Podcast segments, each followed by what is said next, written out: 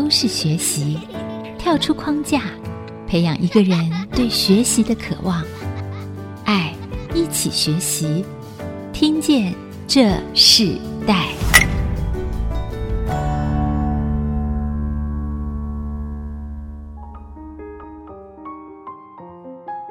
各位听众朋友，大家好，欢迎收听 IC 之音主客广播 FM 九七点五，我是主持人郭兰玉。你现在所收听的节目是《听见这世代》。今天我们跟大家分享了《听见这世代》的世代学习关键字，我们谈到是文化产业的世代价值，谈到创意和职业人才的两横哦。然后我们知道做文化产业并不容易。今天也针对这个主题，特别邀请到大大娱乐的执行长暨台湾文化经济与人才发展协会的理事焦慧芬和他的学生张慧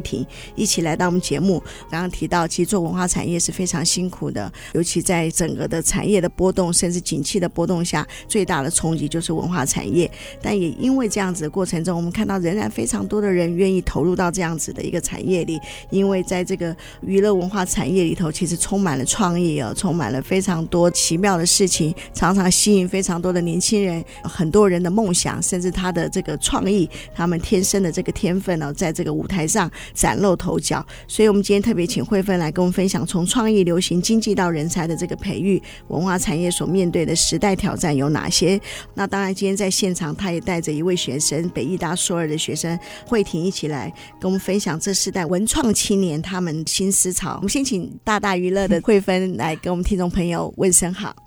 兰玉好，还有各位听众朋友们，大家好，我是慧芬。我认识慧芬很久，但他们都称为她玛丽莎。对 啊，但如果在娱乐界，非常多人知道她的名字。她自己在娱乐界非常多年，大概几年啦？哎，讲到年份就有点那个伤心了。嗯，应该有二十几年了，二十几年。所以民歌四五是比你还老了，对不对？呃，我记得民歌在非常流行的时候，我是在念高中。呀，嗯、是，可是你看，今年已经是民歌四五的这个年代了哈，对，非常奇妙。我们就想说，今年还有可能民歌演唱会嘛？结果我看到，哎，慧芬他们大大娱乐今年还是办了这一场，对，对不对？在下半年的时间里头，九月份的九月份的时间，民歌四五又要跟我们的很多的观众见面。嗯、那慧婷自己是念北医大，我们先跟听众朋友问声好。主持人好，各位听众朋友，大家好，我是慧婷。慧婷，慧婷现在念北艺大硕二，对不对？是。那你自己为什么想要进入这个产业？呃，会想进入这个产业，是因为我之前大学就读戏剧系，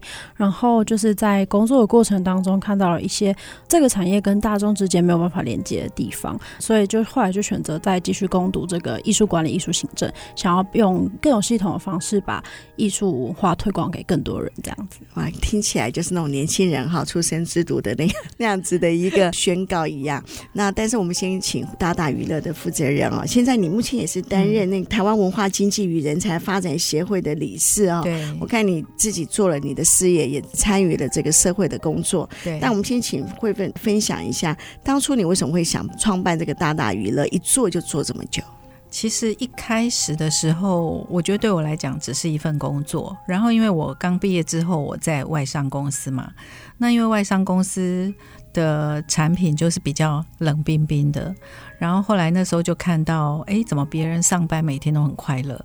就在想说，我是不是也应该找一份就是让我自己会觉得快乐的工作，才投到这个产业。那到这个产业的时候，其实我已经就是两个小孩都生了嘛，所以我就觉得，哎，我好像觉得我这个人生很重要的一些会会让我不方便的事情，我已经都完成了，所以我应该可以换一个产业来试试看。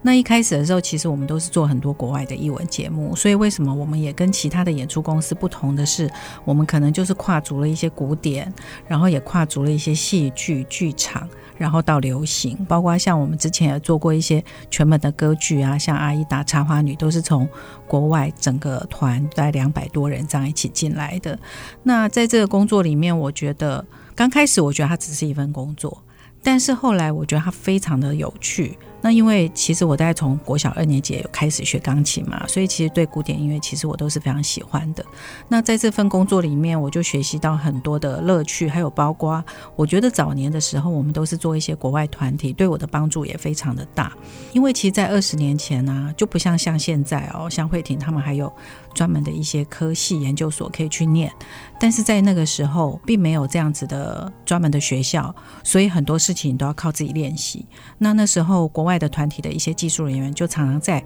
工作中，你就看到他们是怎么工作，还有他们怎么调灯光，然后他们怎么样去 cu 那这些都给我很大的学习。包括像我们做英国莎士比亚剧团的时候，他们的服装管理员是怎么每一场每一场表演完再整理假发。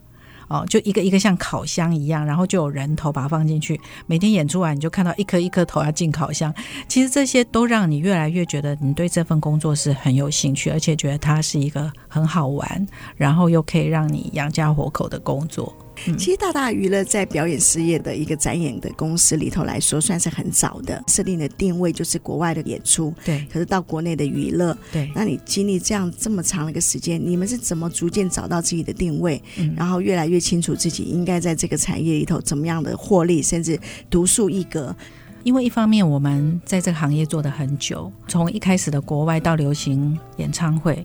呃，如果说，哎，我们到底是怎么样去取得自己的定位？我觉得，就回到刚刚慧婷，就是年轻一辈讲的，就是这其实是真理，就是你一直在想你要怎么样去结合市场跟结合需求，就是需求 needs and wants，就你要怎么样去结合这两端的东西。那所以从早年的国外的译文节目，就是因为那时候大家喜欢看啊，然后到后来为什么做流行演唱会？因为大家喜欢看，对，所以其实我们，你问我说，哎，我们到底怎么样取得我的定位？我们就是一直去想，大家想看什么，大家想要看什么样的演唱会？就好像我们之前做了第一场的老歌演唱会，那时候起因其实是因为家里的妈妈说，你们一天做到晚做那些，我们看不懂，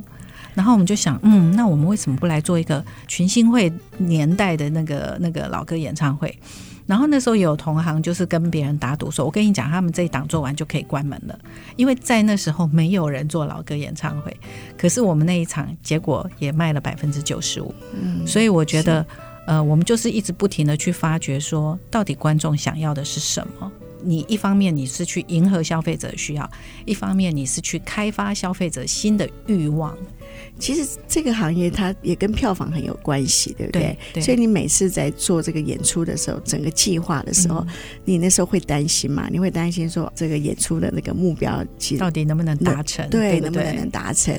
其实担心永远都会担心的。那你们的资金呢？就像国外的艺术表演、艺文表演进到台湾，其实国外都需要定金的。对对，对，我觉得在这方面我算是比较保守的。就是我这个案子的成本算出来之后，我至少我银行里要有这么多钱，我才敢做这个活动。但是就像刚刚兰玉讲，嗯，我我们怎么样去看待这些就是如雨后春笋般冒出来的新公司呢？就是因为他们的做法或许不太一样，他是预计。我觉得我应该可以有多少的收入，然后去看我能不能 cover 我的成本。那相对于这个来讲，我觉得我算是比较。保守的，那或许因为这样，所以也比算是比较稳健一点的。而且我有看到你在这样子的一个行业里头非常特别，就是就尤其像做流行娱乐，嗯，其实非常多的歌手表演者，他们很多都自己的经纪公司，甚至有他们自己的人脉。可是我自己看到慧芬玛丽莎，你在这个过程中，很多的歌手跟你是建立的是一个革命性的情感。其实很多的公司可能他们也要办演唱会，但是我通常看到歌手都会先选择你哦，就是只要你办了，他们就很放。放心你觉得最大的原因是什么？我觉得应该是我们在品质上的要求。这个可能有一些消费者或者他自己并没有感受到，可是就是在套回来，我们做民歌四十跟民歌四十五，我觉得他就已经我们有观察到它有一个发酵的作用。例如说，呃，因为其实民歌演唱会每一年都有，那可是我们在二零一五年的时候做了民歌四十之后，就是非常。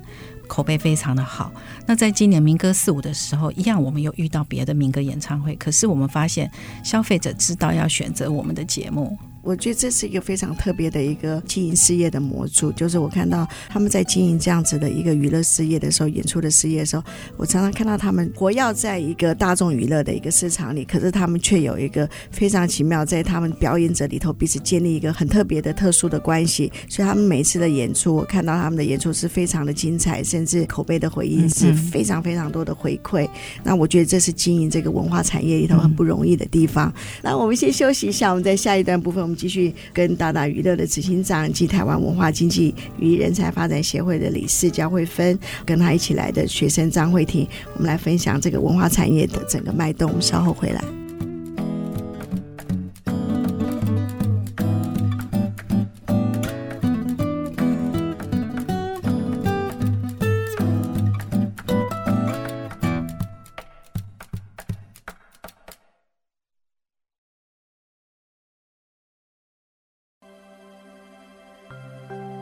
欢迎回到《听见这世代》，我是主持人郭兰玉。今天在《听见这世代》节目里头，我们现场邀请到来宾是大大娱乐执行长及台湾文化经济与人才发展协会的理事焦慧芬玛丽莎，还有目前念北艺大硕二学生张慧婷哦，他们一起投入在文化产业里，在这个不同的时代里、不同的世代里，他们有不同的观点。在文化产业中，我们看到台湾的整个脉络的发展里头，这个产业到底是越来越好，还是这个产业是越来越窄哦？我们今天请慧芬跟我们一起分享这样的一个事情。其实你在经营大娱乐，我相信也有很高峰的时候，那、嗯、也有必须要转换的时间。对，这样子的一个文化娱乐产业里头，最高峰的那个时间是什么样的？引起这样子让大家觉得哇，在这个很多人想要投入嘛？因为我看到真的是这样，非常多的同样的公司、相同的公司就起来了，好、嗯，愿意想要投入，是因为看到这个钱太好赚呢，还是？哦，对，这样当然，但就是这些后面新新的公司，他们都觉得说，哇，一定很好赚，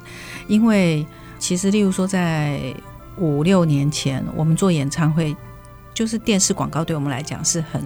重要的一个宣传的方式。那所以，如果一般人在电视上每天不停的看到这些演唱会的广告，你的第一个反应会是什么？应该很赚钱吧？就都会这样想，我们要不要也来做演唱会看看？然后再加上大家都觉得，哎，演唱会这件事情其实非常有趣，所以你就很容易找到几个有钱的老板，觉得说，哎呀，我们把大家的钱出一出吧，我们也来办一个轰轰烈烈的演唱会。但是，我觉得常常我也都跟年轻人讲说，魔鬼藏在细节中。其实一场演唱会，如果说是有经验的人来办，跟没有经验的人来办，我觉得他的获利率绝对是不一样的。但它也风险很高。当然啦、啊，因为你你只看到赚钱的时候，但是也有赔钱的时候啊。Yeah, 可是我们其实都是把它拉长来看，就例如说拉长到一年或两年来看，就是你不可以。单个案子，单个案子看，而且呢，其实呃，刚刚有提到，就是我们其实，在办活动的时候，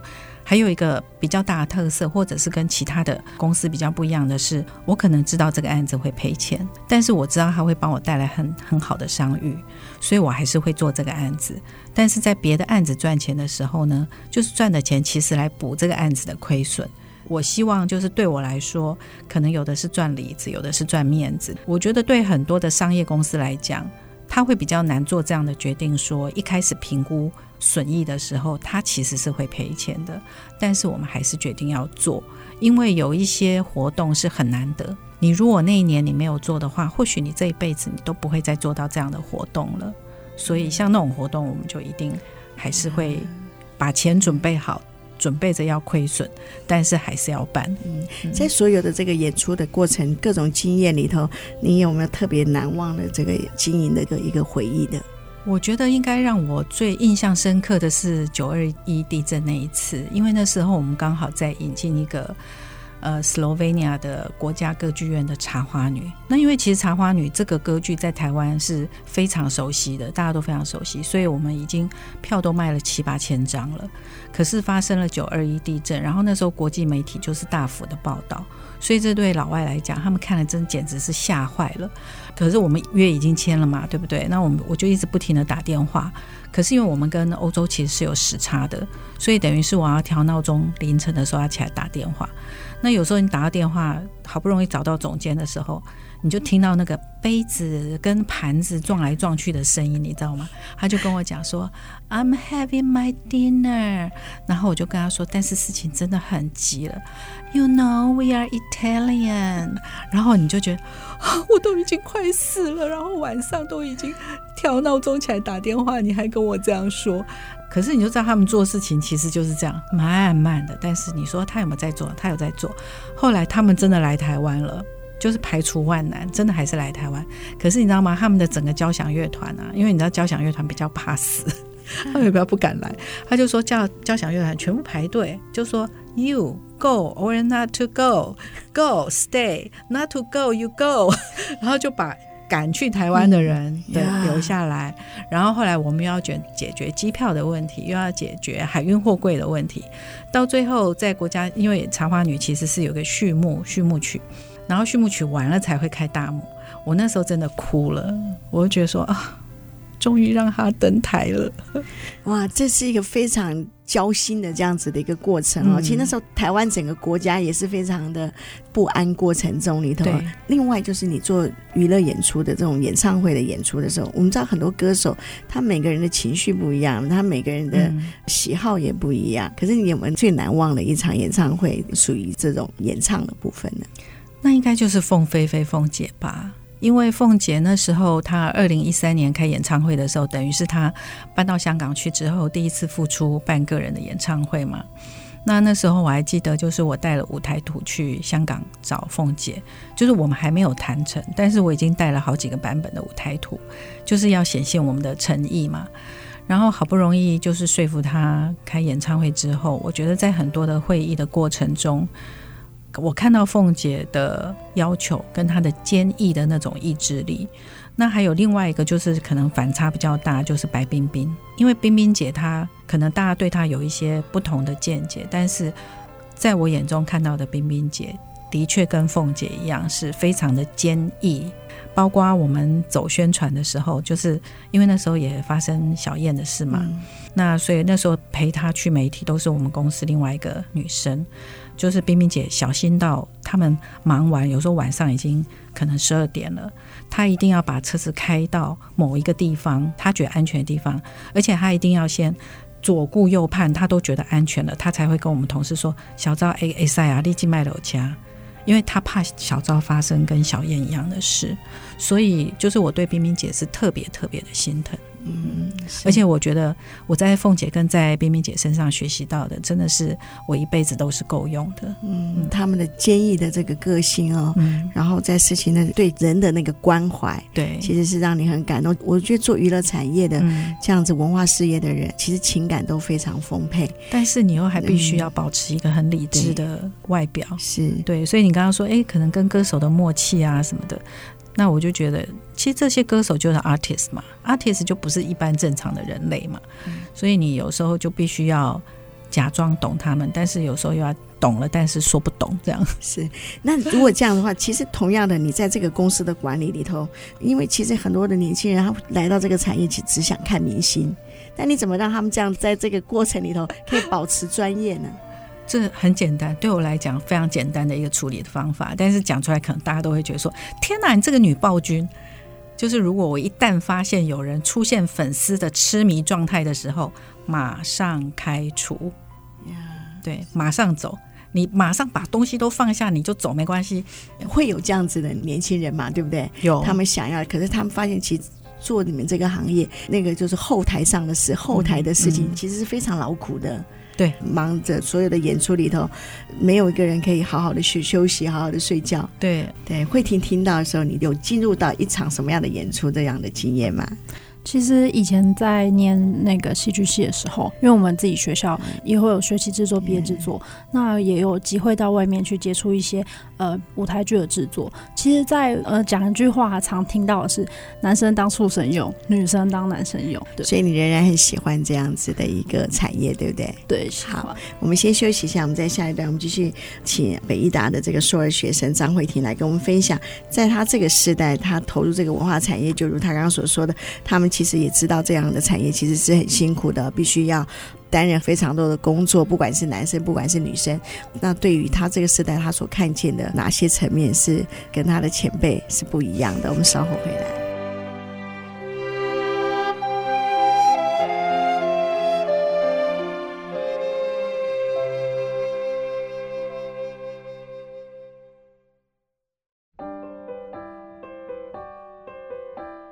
欢迎回到《听见这世代》，我是主持人郭兰玉。今天在《听见这世代》跟大家分享了世代学习关键词，谈到文化产业的世代价值哦，创意和职业人才的两横。我们知道，进入到这个娱乐产业，这文化产业其实看起来是一个非常光鲜的行业，可是其实在做文化创意产业的时候，其实是非常的要更专业，而且有时候面对国际、面对舞台，你一出去就是一个完全的演出，它不能再重来。我看到这个产业的人被训练的非常的机智，也。非非常的快速哦！那今天跟我们分享这个课题的来宾是大大娱乐的执行长及台湾文化经济与人才发展协会的理事焦慧芬，还有北艺大的硕二学生张慧婷哦。那我们在这一段部分，我们就要请慧婷跟我们分享。刚刚其实玛丽莎讲了非常多这个文化产业里头的一个过程，你听了以后，在你现在这个年代，你自己有什么样的感受？嗯，因为过去在做舞台剧这一块的时候，呃，其实跟蒙妮莎的想法一样，对我来说，一开始它就只是一个，对我来说就是一个工作。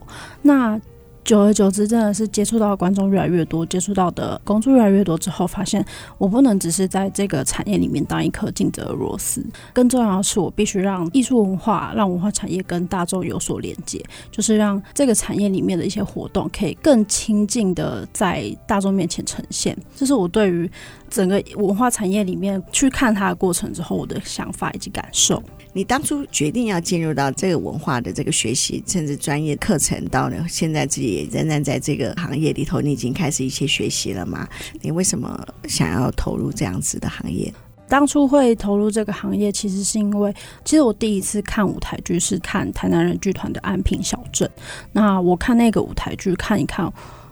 我就在台下哭了，我觉得。它对我来说是一个新的领域、新的世界，因为我从来没有看过这么大的一个表演，然后它在舞台上呈现，它没有剪接，它是直接原样重现在你的面前的。那因为看了这个舞台剧之后，让我对于表演艺术、对于舞台剧制作有了憧憬，有了想象，所以我决定要去念台南大学的戏剧系。这样子，嗯，那你念书到你自己真实的真枪实弹的真正的演出的时候，给你最大的学习是什么？因为过去在学校里面，我们其实学校就像一个保护壳里一样，让我们就是在这个产业里面，我们会有共同的语言，会有一个自己的舒适圈。但是当我真的去跟观众接触的时候，会发现到，其实观众对于艺术文化的不了解，远远超出我们的想象，就是他们。对于文化是什么，对于艺术是什么，他们可能其实不知道的东西大于知道的东西多更多。所以这对我来说，这是一个冲击，也是为什么我想要继续投入艺术行政、艺术管理的这个学习，然后去让文化推广给更多更多人的原因。嗯，你现在也进入台湾文化经济与人才发展协会，对不对？对啊，担任呃专案专案经理。所以今年你们好像有做一个二零二零课说新语的这个活动，叫做乐科课，是对不对？对。讲一下这个活动，算是你的一个第一次的筹办嘛？第一次，没错。那可不可以描述一下这个活动呢？它是针对客家戏，他想要做一个。新的创作，新的一个传承，因为其实对于传统的客家文化，我们知道的可能，比如说包含客家山歌啊，包含了传统的客家大戏。那其实，在对于八年级生而言，客家文化在他们眼中已经不只是山歌以及传统客家戏，有现在客家文化有他们自己的流行乐。那在八年级生的视角里面，其实看到的客家文化跟上一个世代的人看到客家文化，它已经有不一样的这个转变。所以这个活动它其实最重要的目的。是要以八年级生新时代的视角去做一出新的客家戏。那在制作之前呢，我们希望可以针对这些义文青年人士去做一个培养，去做一个更专业、有系统化的训练。那再来做这个舞台剧的制作，这样子。好，你讲了一个重点，八年级的视角是什么？以前我们可能会分，可能会很明确的说，我就是客家人。你就是闽南人。那在八年级生的视角里面，其实有时候甚至我们自己都不知道我们是不是客家人。我们生活的样子就跟周围的人一样啊。可是可能突然有一天，我们跟家人一起回到老家，才知道说，哦，原来我其实是客家人。那在我们传统客家里面，有一些我们自己的文化。那在八年级生的视角里面，他们就是在站在现在这个跟大家文化融合这个时代里面，要去看他们过去传统文化，那再把他们过去传统文化。去做跟这个时代的其他人去其他族群去做一个互动，去做一个融合。你自己本身是客家人吗？哦，自己本身不是，本身不是。可是你在这个你是筹办一个客家文化的一个展演和工作坊的活动，那那你在这个过程中，你觉得遇到最大的挑战是什么？我觉得学客家话吗？哎，不是，不是学客家话。我觉得是客家这两个字对于大众的亲密度还是有一点疏离的。就是大家对于客家这两个字，他们可能看到客家就会。觉得说哦，那不是我能懂的范围，不是我能懂的领域，因为是冠上“客家”两个字，他们就会觉得说哦，他没有兴趣。但其实不管是不是客家，我们在做在创作一个故事的过程当中，最重要的是这个故事的灵魂。因为不管是什么族群，它都有它都会有一样的议题，包含家庭啊、工作，包含了爱情，包含校园，都会有一样议题。但是要怎么把这些议题写得好？其实最重要是那个故事里面的灵魂。嗯嗯，我我就想补充一下，因为当初在做这个 project 的时候。因为我们参与的人好像几乎都没有是一个人是客家人 的，对但是因为我们就是一直很想要摆脱，就是大家对客家的印象。那因为现在连客家人本身自己都不客家了，嗯，好，那为什么你们还要认为客家它代表的意义就是节俭跟应景之类的？而且节俭跟应景也没有什么不对啊，哈，你们为什么总是要用负面的那个角度去切入去看？所以其实在这整个工作坊或者是讲座的规划上，虽然说我们都还是绕着一一个客家的主题，但是一样，就是有的老师他根本就不是客家人，他还是偏重在戏剧，或者是偏重在音乐，或者是说像黄子轩的客家音乐的创作，或者是说像谢雨薇，大家都知道谢雨薇其实西洋歌曲唱的非常的好，但是他又是一个道地的客家人，那我们就是希望让人家知道说。当客家都不客家了，你还客家什么？哎，这很重要。你们的协会其实最重要有有一个就是培育人才，对不对？对，培育人才。像慧婷自己参与的时候，你觉得很重要的，对于你们这一代，你看到的机会是什么？嗯，我看到的机会是，我觉得过往在培育人才这一块上面，它可能是土法炼钢式的那种师徒制培养，或者是不是真的很有系统化的去做训练。但是现在在我们这个时代，因为资源跟网络发达的关系，所以我们有更多机会接受到系统化的教育、系统化的培训。这是我觉得这个时代很幸运的一个地方。那你跟着前辈一起做，然后那你在他身上你学习到了有哪些？你过去你没有想过，但是哎，在这样的合作的过程，不一样的细节，或者对你有什么样的不一样的影响性？我觉得在蒙丽莎身上，我看到嗯，行销人很重要的敏锐度。对我来说，快很准，然后知道观众的需求，这是行销非常重要的一件事情。那不管是在流行音乐，不管在舞台剧，只要是在文化产业里面，其实知道，就像刚刚前面说的，needs and wants，这是一个非常重要的一个关键点。Yeah, 我发现慧婷在这个自己想走的方向里头非常有信心啊！我觉得你那非常明确，很少在这个年轻的人里头我看到你对你自己现在的做法你是清楚的。那我们在这一段要进行广告之前，我们可以请你推荐一首歌曲，然后这首歌曲给你的意义是什么？然后也跟听众朋友分享。我想要推荐的是易烊千玺的《舒适圈》。那因为这首歌，它其实在说一个少年，他突破自己的舒适圈，要去追求梦想的过程当中，他因为太熟悉背后的这些朋友、家人的支持，而在追求的过程中，常常会忘了，其实他背后有很多的力量。那我觉得想要推荐给大家去听这首歌，那让大家在追求梦想的过程当中，不要忘了，其实你不是一个人。好，那我们就在这首歌里头，我们先休息一下。本来伟伟是一个客家歌曲，所以你知道这时代像我们所想象是不一样的。他们做这件事，但就像如你所说的，其实所有的民族、所有的语言，他们在你们这样子的一个文化产业的人里头，其实是没有界限。就如玛丽莎当初她想做这个文化产业的时候，她是从国际开始啊，这是非常特别。好，我们在这首歌中，我们先休息一下，稍后回来。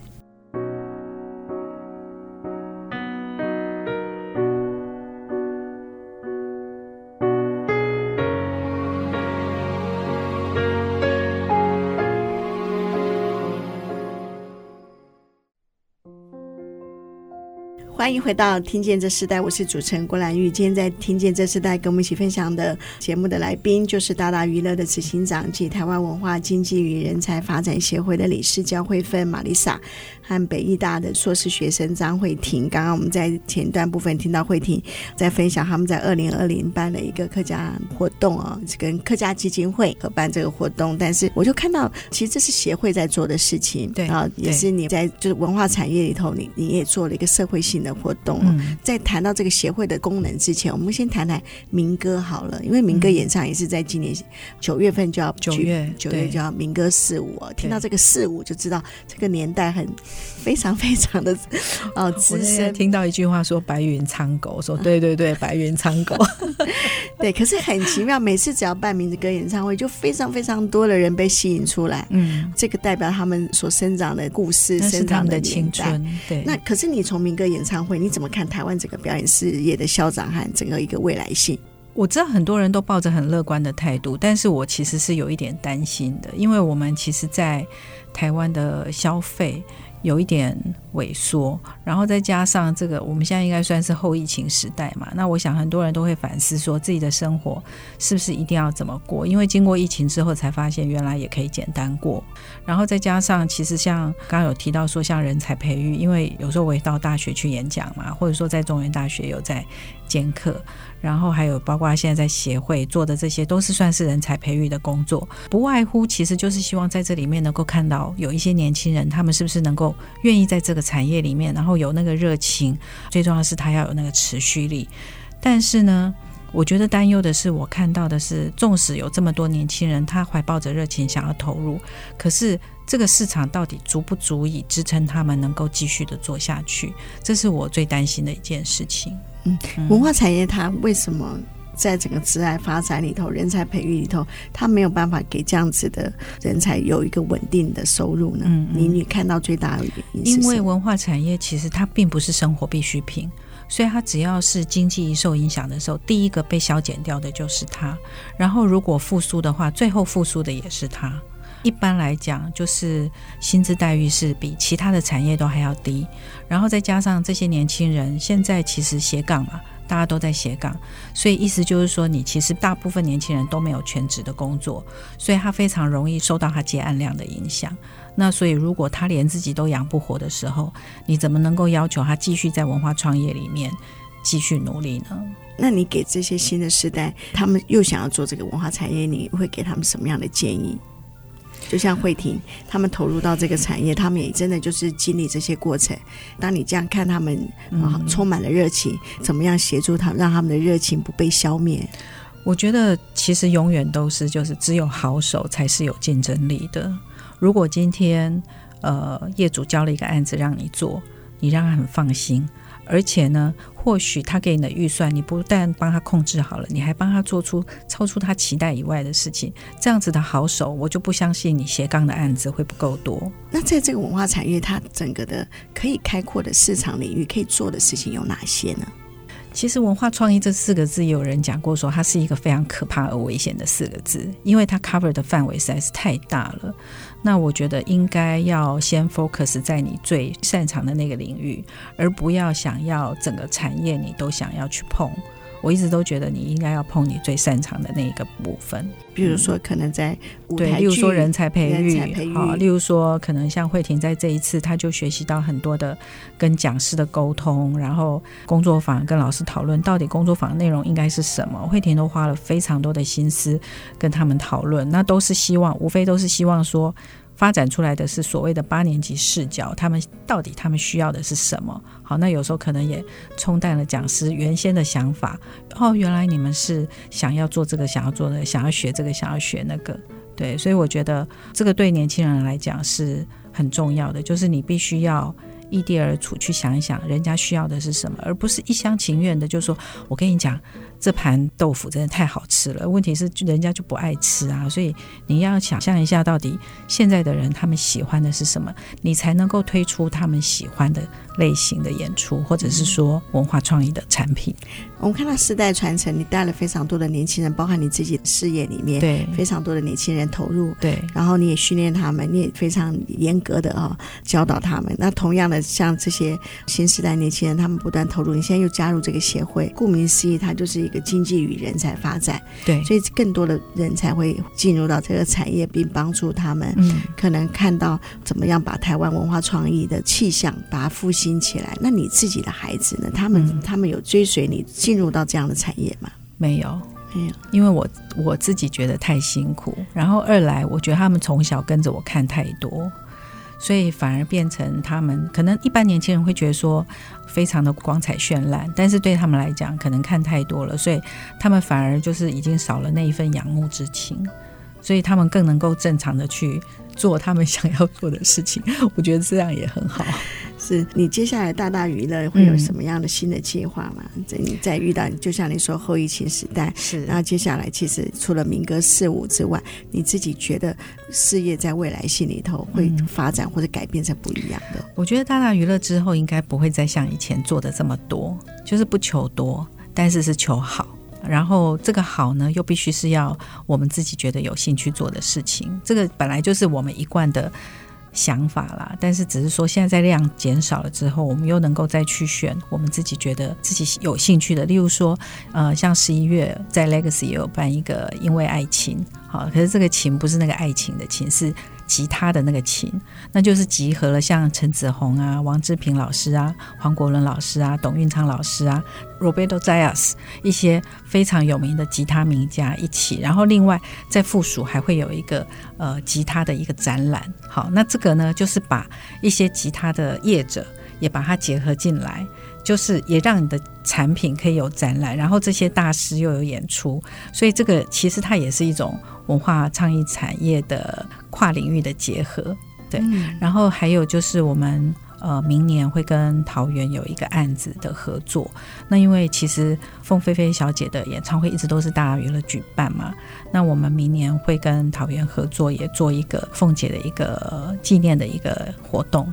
嗯，所以其实表演的产业里头，你们仍然没有停止哦。但是啊，我看到你们在行销上面的这个扩展度是越来越深，嗯、甚至跟产业的结合里头也是越来越紧密。对，我相信这也是新的文化产业里头很重要的一个契机。那我们在最后的时候，是不是可以请慧芬跟我们分享，就是说你自己整个创业之路里头，你觉得最美好的，给你留下来最美好的价值是什么？我其实一直都跟自己讲一句话，就是困难一定会有。但是一定要有面对困难的勇气。好，就是可能对我来讲最深刻的，并不是那些美好的事情，而是那些很痛苦的时候的时刻。因为如果没有那些痛苦的时刻，其实就没有办法支撑你可以做这么多年。所以我觉得面对困难的勇气是非常重要的。嗯，因为这个产业的变化真的非常的大哦，对，那不是一般人所能承受的。我们今天非常谢谢呃大大娱乐的执行长慧芬，还有北艺大的硕士学生张慧婷来跟我们分享，在这个文化整个产业里头不容易的地方，激起他们生命很多热情的生命故事。我们是不是在节目结束前也请慧芬跟我们分享一首你代表你自己很想跟听众朋友所分享的歌曲？哇，这好像有点难呢。就是我没有没有想到兰玉会也要我分享一首歌曲，那我就分享《风中的早晨》好了，因为这个在我高中的时候听民歌的时候是很常唱，然后我们那时候有另外还有两个好朋友，我们也常在校园里面唱这个歌。好，那我们就听《风中的早晨》。嗯、这次民歌四五应该也可以听到吧？对，有，对不对？也 有这首歌。